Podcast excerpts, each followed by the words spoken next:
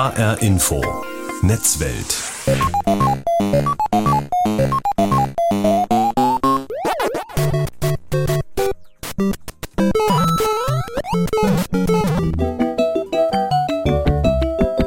Bei diesen Klängen haben Sie da gleich ein Bild vor Augen? Wissen Sie, was das ist? Richtig, Computer, Videospiele sind das und zwar alte Spiele mit pixeliger, einfacher Grafik, manchmal ganz simplen Spielkonzepten, aber auch schon damals zogen sie die Spieler in den Bann. Ja, heute sind aktuelle Computer- und Konsolenspiele natürlich technisch viel weiter. Die Spielkonzepte ausgefeilter und hier werden teils extrem realistische Welten aufgebaut. Moderne Spiele sind oft mindestens so aufwendig produziert wie Hollywood-Filme. Und dennoch oder gerade deswegen erfreuen sich alte Spiele aus den 80er, 90er Jahren großer Beliebtheit. Retro-Gaming ist da das Stichwort. Ja, die haben ihren ganz eigenen Reiz. Natürlich spielen Erinnerungen an die Jugend und Kindheit eine große Rolle. Retro-Gaming, das hat viel mit Nostalgie zu tun. Und genau das wollen wir diesmal bei HR Info Netzwelt herausfinden. Wir fragen uns, was macht die Faszination Retro Gaming aus? Und wir werden bestimmt diesem Begriff immer wieder begegnen. Nostalgie. HR Info Netzwelt. Diesmal mit Roman Warschauer und Suhail Pataschor.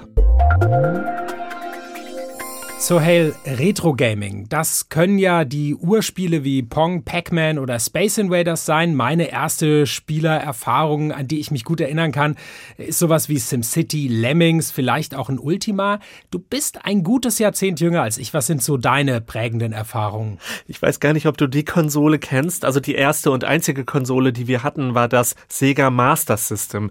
Ich weiß nicht, kennst du das? Der, der, ich hab's so ein bisschen vor Augen, ja.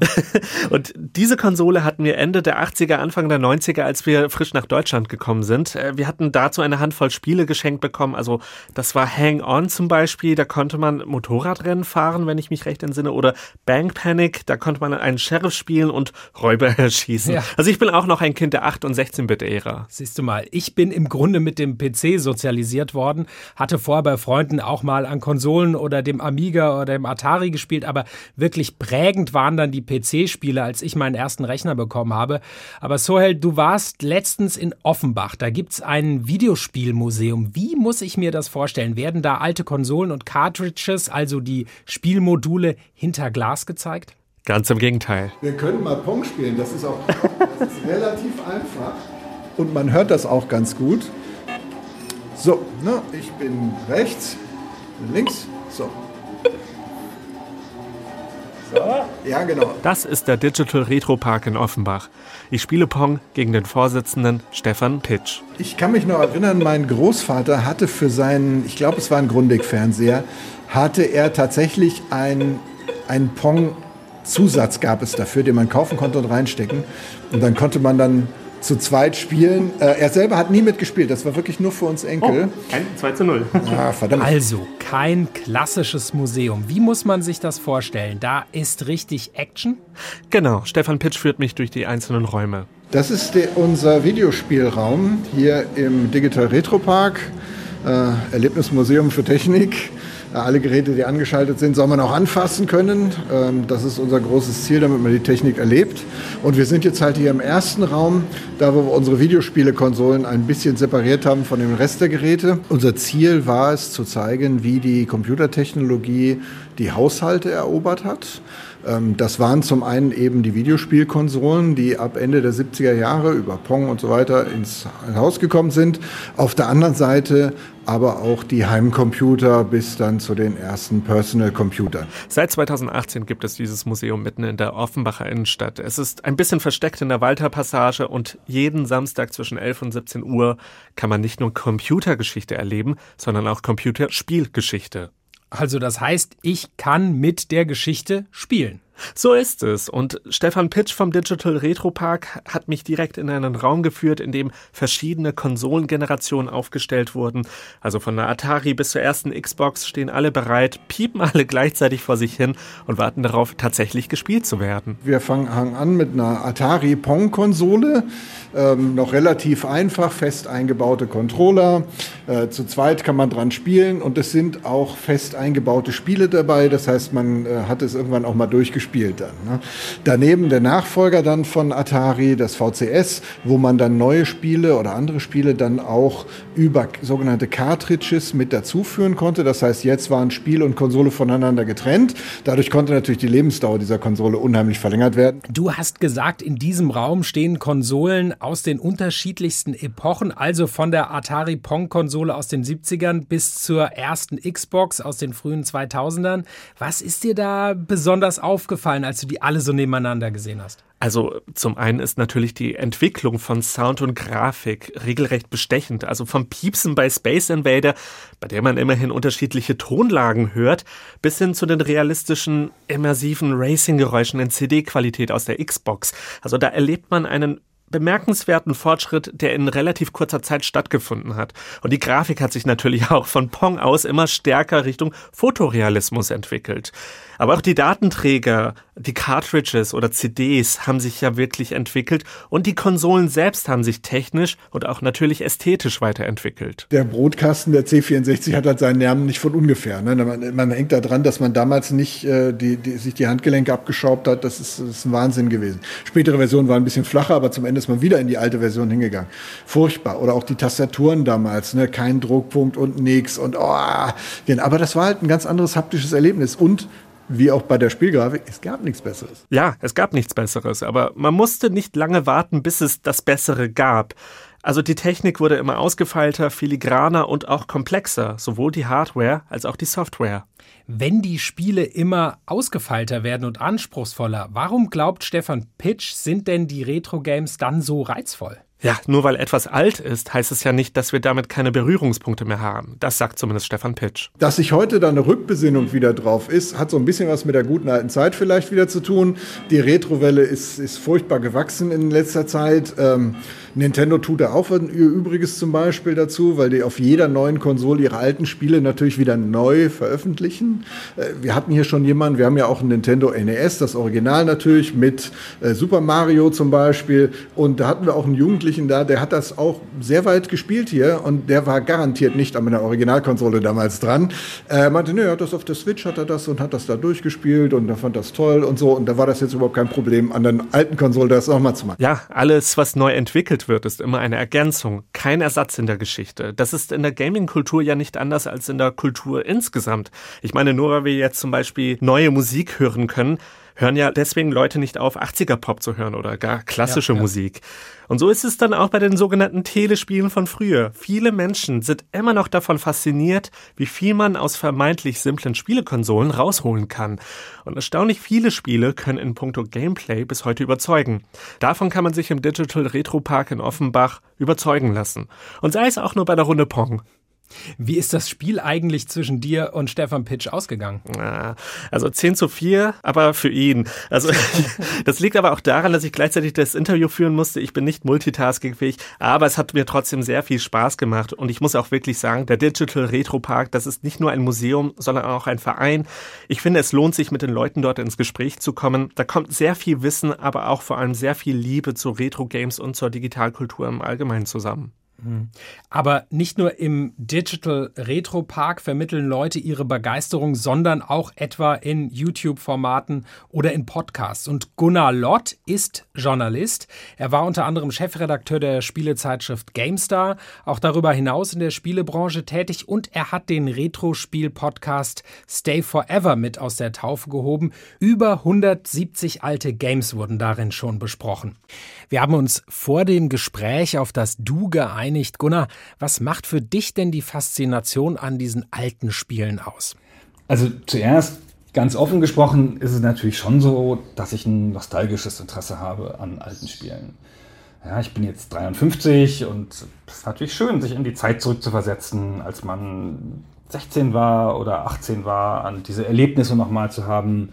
Das ist ja ganz oft auch im eigenen Kopf verknüpft. Ja, das ist ja dann nicht nur das Spiel und die Spielerfahrung, sondern man weiß auch noch, ähm, in welchem Zimmer man gesessen hat, ähm, dass einen die Mutter unterbrochen hat, um das Essen zu bringen oder um einen äh, irgendwo hinzuschicken. Man kann diese ganzen Sachen noch so vor Augen, vielleicht die Gerüche und die, die Sounds dieser Zeit und dahin zurückzukehren, zumindest mal hin und wieder ist, glaube ich, eine angenehme, harmlose kleine Droge fürs Wohlfühlen. So.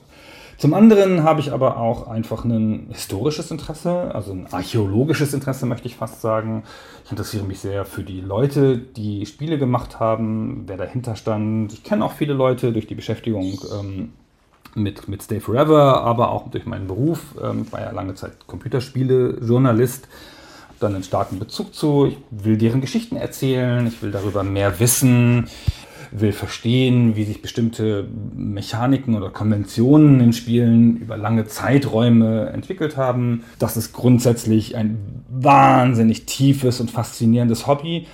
Und es ist ein bisschen so, dass wir in so einer idealen Situation sind, um diese Forschung oder Recherche jetzt zu machen, weil noch leben Leute leben noch relativ viele Leute, die damals dabei waren, Augenzeugen, Ohrenzeugen, Mitmacher der damaligen Zeit.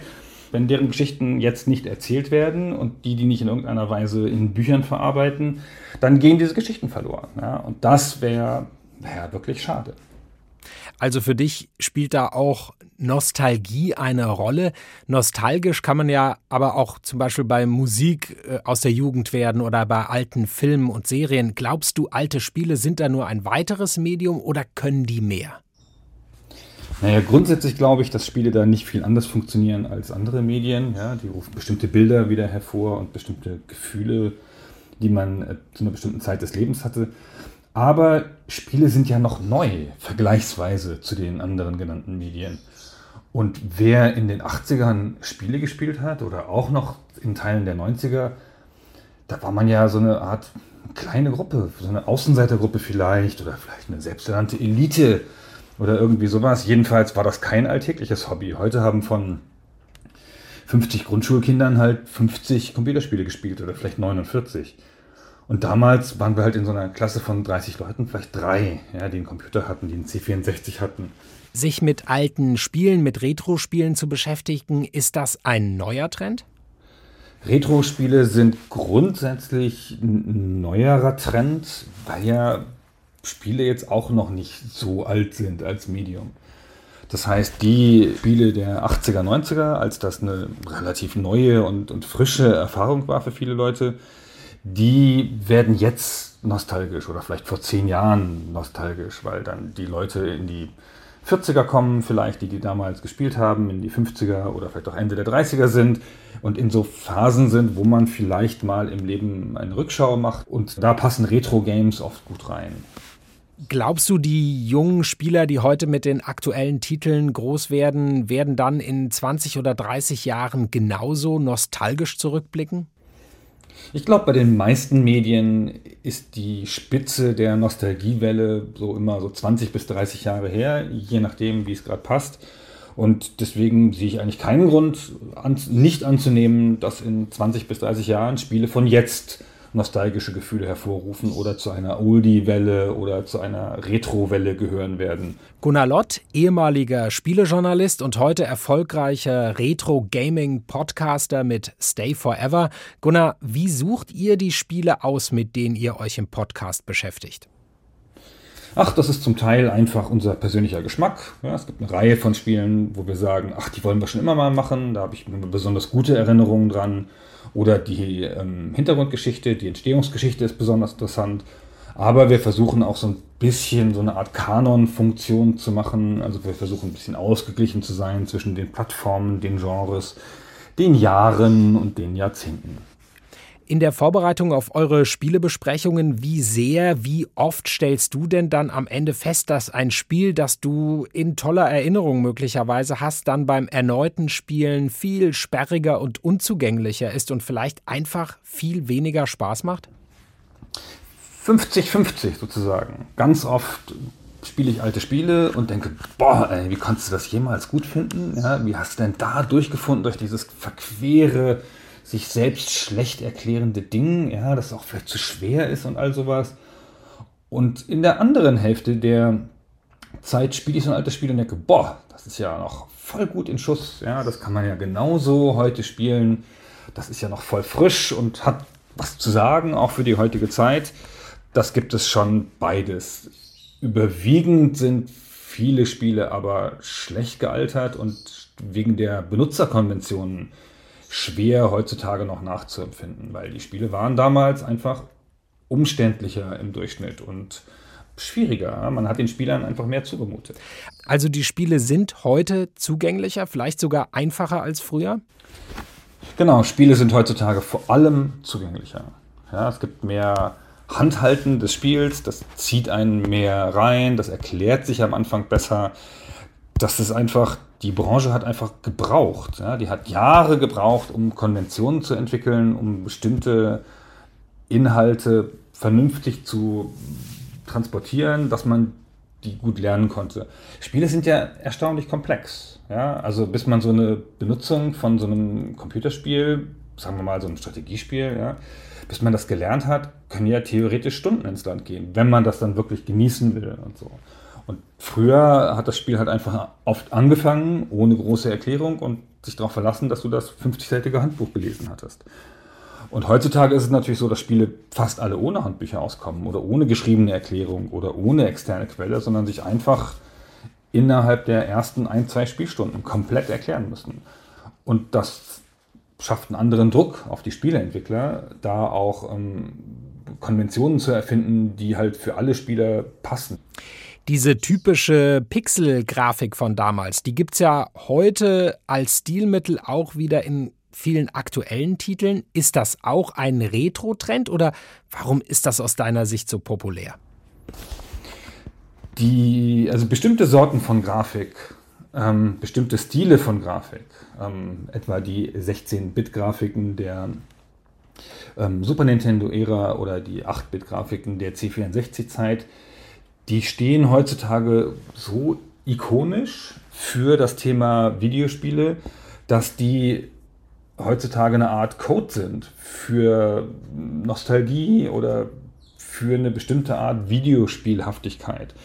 Und diese Pixelgrafik, das ist mehr so eine Art Anklang an die früheren Zeiten und es ist halt aber auch wirklich eine einzigartige ähm, Art, Inhalte darzustellen oder, oder Kunst darzustellen, weil diese Pixelgrafik so fundamental anders ist als alles, was man sonst in der Kunst oder im Fernsehen oder in, in, in anderen Bereichen hat, weil es eine ganz eigene, nur den Computerspielen zugeordnete Ästhetik und deswegen ist das so stark und auch so gut geblieben.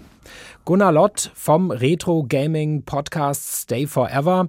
Retro Gaming ist ein Trendthema. Ist es trotzdem eine Nische oder kann damit wirklich Geschäft gemacht werden, Geld verdient werden und wie? Ach, Retro-Games sind ein Trend, aber sind ja trotzdem eine Nische. Ja, und, aber das heißt ja nicht, dass in der Nische nicht Geld verdient werden kann. Um mal so ein profanes Beispiel zu nennen, ich habe einen Analog Pocket. Das ist so eine Retro-Konsole. Ne? Das ist eine moderne, kleine Handheld-Konsole, die Gameboy-Module abspielen kann. Aber Gameboy-Module verschiedener Gameboy-Generationen, von Color bis Advance.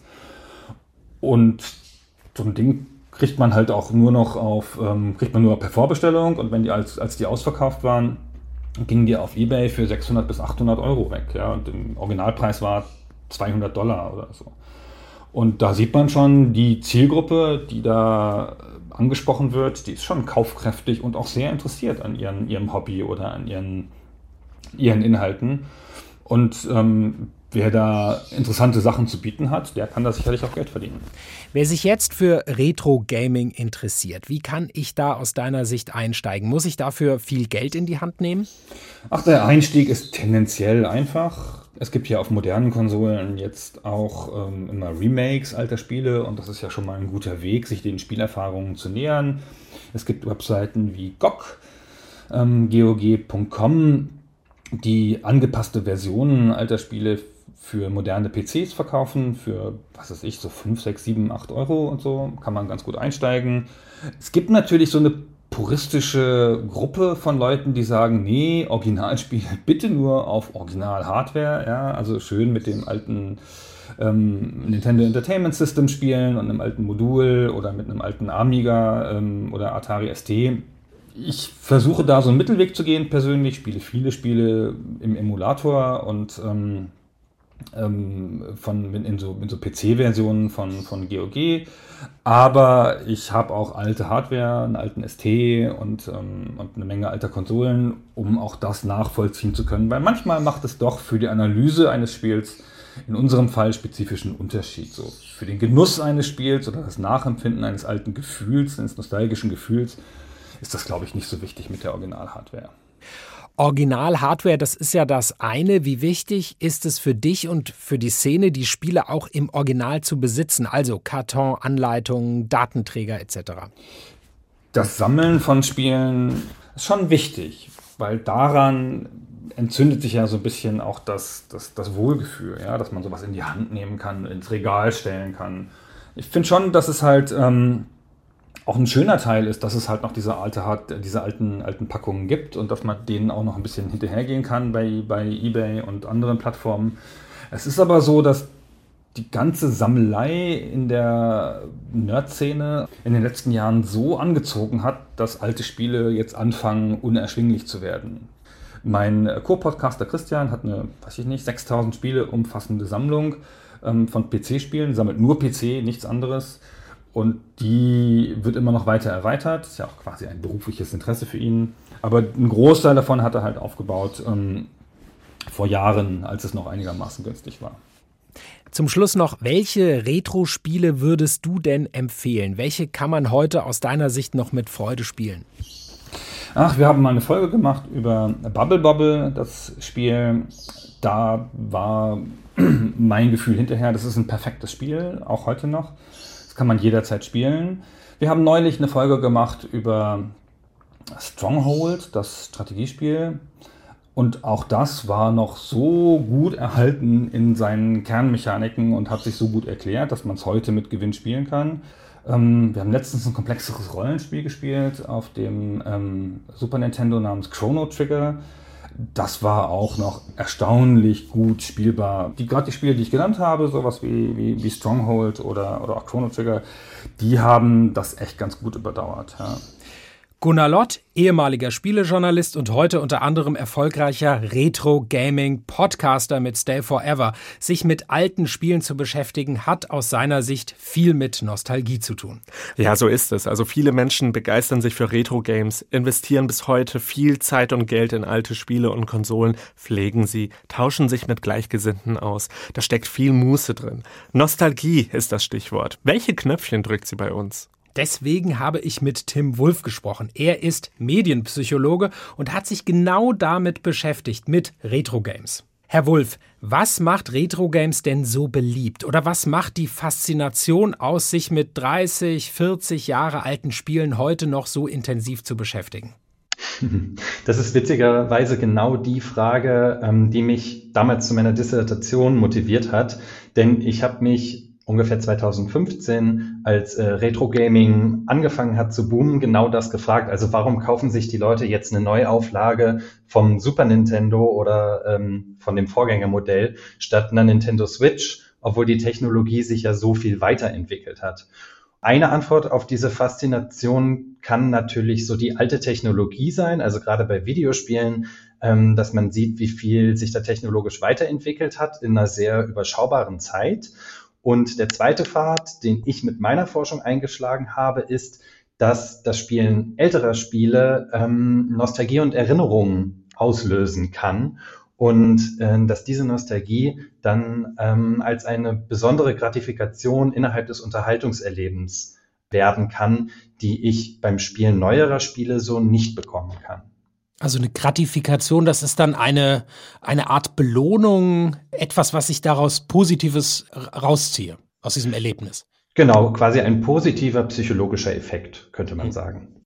Und wenn wir nochmal kurz auf den Begriff kommen, Nostalgie, also man hat da ja so ein bisschen, das ist immer so ein bisschen bittersweet, könnte man so ein bisschen sagen. Ne? Es, ist, es ist positiv, aber hat auch so ein bisschen was, man wird an die Vergänglichkeit der Zeit erinnert. Genau, die Sozialpsychologie definiert Nostalgie genau als eine bittersweet mixed emotion, die ähm, also eine bittersüße gemischte Emotion, die sowohl positive als auch negative Anteile in sich vereint. Also einerseits ähm, hat man dieses wohlige Gefühl, ne? man äh, hat diese in Anführungszeichen rosarote Brille, mit der man auf die Vergangenheit schaut.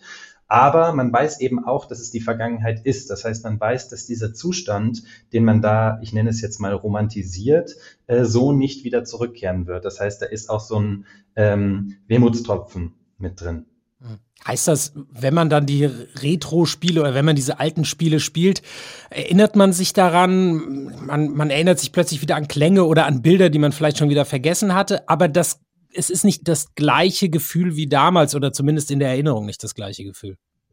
Ich antworte mal so auf die Frage. Wenn ich jetzt ein Spiel spiele und ich habe diese Klänge und Erinnerungen werden dadurch ähm, erzeugt, durch, sei es durch Geschichten, die jetzt in Spielen wie vielleicht ähm, The Legend of Zelda oder so ähm, ja auch erzählt werden und ich versetze mich zurück in die Vergangenheit, dann ähm, wird damit natürlich wahnsinnig viel assoziiert.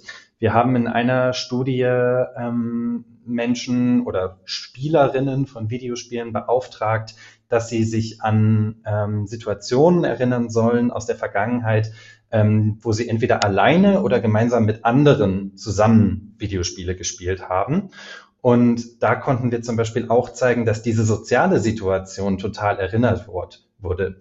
Ähm, zum Beispiel hat ein Proband uns damals auch berichtet, dass ähm, er sich an eine Situation erinnert hat, wo er gemeinsam mit seinem mittlerweile verstorbenen Vater Mario Kart gespielt hat und das für ihn eine total ähm, tolle Erinnerung war, ähm, das gemeinsam mit seinem Vater erlebt zu haben. Das heißt, ähm, in dieser Erinnerung, die mit dem Spiel assoziiert ist, lebt dann quasi diese Erinnerung weiter. Und das kann dann eben auch einen positiven Effekt haben.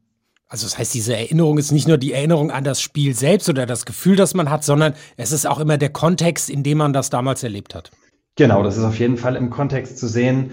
Ähm, gerade Videospiele in ich sag mal, in meiner Generation, mittlerweile hat sich das ja sehr stark verschoben, sind natürlich auch etwas, was wir mit Kindheit häufig verbinden, weil gerade in den 90er, 20er Jahren, als Videospiele aufgekommen sind, haben Videospiele vor allem äh, Kinder gespielt oder Jugendliche. Ähm, mittlerweile hat sich das verschoben. Mittlerweile ist der durchschnittliche Gamer, die durchschnittliche Gamerin Mitte 30. Also ähm, das ist nochmal was anderes. Aber natürlich erinnert man sich dann dadurch auch gerade eben an Kindheit und Jugendzeit und da gibt es natürlich wahnsinnig viel, woran man sich positiv erinnern kann. Auch alte Fernsehserien oder vielleicht auch altes Spielzeug oder sowas löst ja auch wahrscheinlich bei uns Nostalgie aus. Unterscheiden sich da Spiele nochmal von, von solchen anderen Medien dann zum Beispiel? In meiner Wahrnehmung gibt es mehrere Punkte, in denen sich Videospiele an der Stelle von ähm, Serien oder zum Beispiel auch von Musik unterscheiden kann. Das eine sind natürlich die Kanäle, über die wir Reize aufnehmen. Wir haben ähm, bei Videospielen auch noch eine haptische Komponente dabei. Die haben wir in einer Studie untersucht. Das heißt, wir haben diesen Controller, der auch nochmal Reize senden kann, wo ich mich haptisch dran erinnern kann, dass ich die einmal ausgelöst habe. Und wir haben diese Erfahrungskomponente. Ähm, das beschreibt Heinemann in einem Aufsatz sehr schön. Er sagt, ähm, in Videospielen können wir in exakt die gleiche Welt und exakt die gleiche Situation wieder erneut auch als Spielerinnen selbst eintauchen. Das heißt, ich hatte ja eben Legend of Zelda genannt. Wenn ich das Spiel heute auspacke und wieder spiele, dann komme ich genau in die gleiche Situation wieder rein und bewege mich interaktiv in dieser Welt, die ich dort erinnert habe. Und die ist unverändert, wenn ich jetzt keine neuere Version davon kaufe, sondern wirklich das N64-Spiel wieder auspacke. Und das kann dazu führen, dass ich dann ein ganz besonderes immersives Erlebnis ähm, drin verspüre und dass das eine besondere Nostalgie mit sich bringt im Vergleich zu einer Serie oder zu Musik. Sie hatten ja gerade eben auch davon gesprochen, das haptische Erleben. Das heißt also, Retro-Games, die kann man teilweise ähm, als Emulation auf einem Computer spielen oder auch auf modernen Konsolen werden dann zum Beispiel alte Spiele ähm, äh, nochmal spielbar gemacht. Aber es gibt ja auch Retro-Gamer, die es nochmal ein bisschen weiter treiben, die dann den ganz alten Computer sich aufbauen, die unbedingt original die alte Konsole verwenden wollen. Das ist dann sozusagen nochmal der nächste Level oder ist eben auch noch ein Aspekt, der dieses Erlebnis dann nochmal ein bisschen erhöhen kann. Das war genau eine Annahme, mit der wir 2020 zur Anfang der Corona-Pandemie in eine Studie gestartet sind, ähm, die wir auch veröffentlichen konnten. Wir haben in dieser Studie manipuliert, ähm, mit welchem Controller die äh, Probandinnen Super Mario gespielt haben, beziehungsweise eine, ein Teil der Gruppe hat auch nur dabei zugesehen, wie andere damit gespielt haben. Und unsere Hypothese war, dass wenn ich den Original-Controller verwende, ähm, den auch das Originalspiel hatte, dass das ähm, mich nostalgischer stimmen würde als der ähm, neuere Controller, der quasi in einer gemoddeten Version das gleiche Spiel spielt. Ähm, allerdings konnten wir die Hypothese nicht bestätigen. Es gibt die Möglichkeit, dass Super Mario natürlich ein sehr, sehr beliebtes Spiel ist. Das war auch ein Grund, warum wir es ausgewählt hatten, damit eine hohe Wahrscheinlichkeit besteht, dass viele das kennen. Aber es kann eben auch einfach sein, dass alle, die Super Mario gespielt haben, nostalgisch geworden sind und es da dann eben nicht mehr so den großen Unterschied gemacht hat, mit welchem Controller das am Ende stattgefunden hat. Das heißt, wenn ich jetzt also tatsächlich darauf Wert lege, ich will die alte Konsole vielleicht sogar noch einen alten Röhrenfernseher anschließen oder ich will mir einen PC aus den 90er Jahren zusammenschrauben, dann ist das möglicherweise nochmal ein ganz, ganz anderes Thema oder hat nochmal einen anderen Aspekt. Genau, an der Stelle müssen wir vielleicht auch mit ähm, berücksichtigen, dass Medien für uns häufig ja auch ähm, ja, man denkt mal an die ganz alten Fernseher zurück. Das sind ja Möbelstücke, beziehungsweise das sind Artefakte, die wir in unseren Vitrinen auch positionieren. Wenn ich mich jetzt als Gamer identifiziere und ich stelle mir so ein altes ähm, N64-Gerät in die Vitrine oder ein Super Nintendo und ähm, Menschen, die in meine Wohnung kommen, Freunde, Familie, Besucherinnen, ähm, dann sehen die ja quasi meine Identität in dieser Vitrine stehen, weil ich dieses ähm, Artefakt dort stehen habe. Ja? Also da ähm, kommt nochmal so eine andere Komponente hinein, ähm, die möglicherweise losgelöst ist von dem eigentlichen Spieleerleben, was ich mit dieser Konsole erreichen kann. Das heißt, äh, Sie hatten vorhin auch mal drüber gesprochen, es ist ein bisschen abhängig von, von der Generation auch, aber würden Sie trotzdem sagen, gibt es ein gewisses Alter, in dem man so ein Spiel gespielt haben muss, dass man es möglicherweise später dann so etwas nostalgisch verklärt? Ähm, also muss das irgendwie in die Jugend gefallen sein, dass das so prägend ist oder kann es im Prinzip auch äh, später sein? In der sozialpsychologischen Forschung hat sich gezeigt, dass Nostalgie eine idiosynkratische Emotion ist. Das heißt, es ist total einzigartig, was bei jedem Einzelnen Nostalgie auslöst. Es hat sich gezeigt, dass ähm, Nostalgie häufig ausgelöst wird in Situationen, wo man bestimmte Veränderungen im Leben gerade durchlebt. Also ich ändere den Wohnort, ich wechsle die Stadt, ich ziehe vielleicht von zu Hause aus, dann greife ich quasi auf meine Erinnerungen zurück und die, ich sag mal, beflügeln mich ein bisschen. Also die geben mir so äh, psychologisch ähm, ein bisschen Auftrieb, dass ich die aktuellen Widrigkeiten quasi mit diesen positiven Erinnerungen in der Hinterhand bewältigen kann. In welchen Situationen ich oder diese ähm, Erinnerungen gemacht haben, da würde ich sagen, dass das hängt nicht unbedingt am Alter, das hängt mehr an der Situation. Also ich werde nicht nostalgisch auf eine Erinnerung reagieren, die ich eigentlich nicht mag. Also es muss schon eine positive Erinnerung sein, sonst wird die mich nicht nostalgisch stimmen. Und die Forschung hat auch gezeigt, dass Menschen, die dazu neigen, dass sie eher sowas empfinden wie ähm, Heimweh oder äh, in Anführungszeichen Schmerz, wenn sie an die Vergangenheit zurückdenken, dass die ähm, sich auch nicht ähm, so leicht nostalgisch stimmen lassen, sondern dass die sich eher von der Vergangenheit wegdrehen. Aber das wären dann vielleicht auch nicht diejenigen, die ähm, sich dem Retro-Gaming zuwenden würden. Tim Wulff, Medienpsychologe, er hat sich mit Retro-Games beschäftigt und was das alles mit Nostalgie zu tun hat. Vielen Dank. Ja, vielen Dank für das Interview. Also, Nostalgie, das ist wohl der wichtigste Grund, warum sich so viele Leute mit alten Spielen beschäftigen. Dabei werden nicht nur Erinnerungen an die Spiele selbst geweckt, sondern auch an Erlebnisse und Begebenheiten, die damit verknüpft sind. Ja, so ist es. Und Nostalgie ist, wie wir gehört haben, ja auch für Gunnar Lott von Stay Forever und Stefan Pitsch vom Digital Retro Park in Offenbach ein wichtiger Grund, sich mit den Ursprüngen der Gaming-Welt zu beschäftigen. Das war die HR Info Netzwelt. Die gibt es jede Woche bei HR Info und bei allen gängigen Podcast-Apps sowie in der ARD Audiothek. Wir sind Sohail Patöschwer und Roman Warschauer.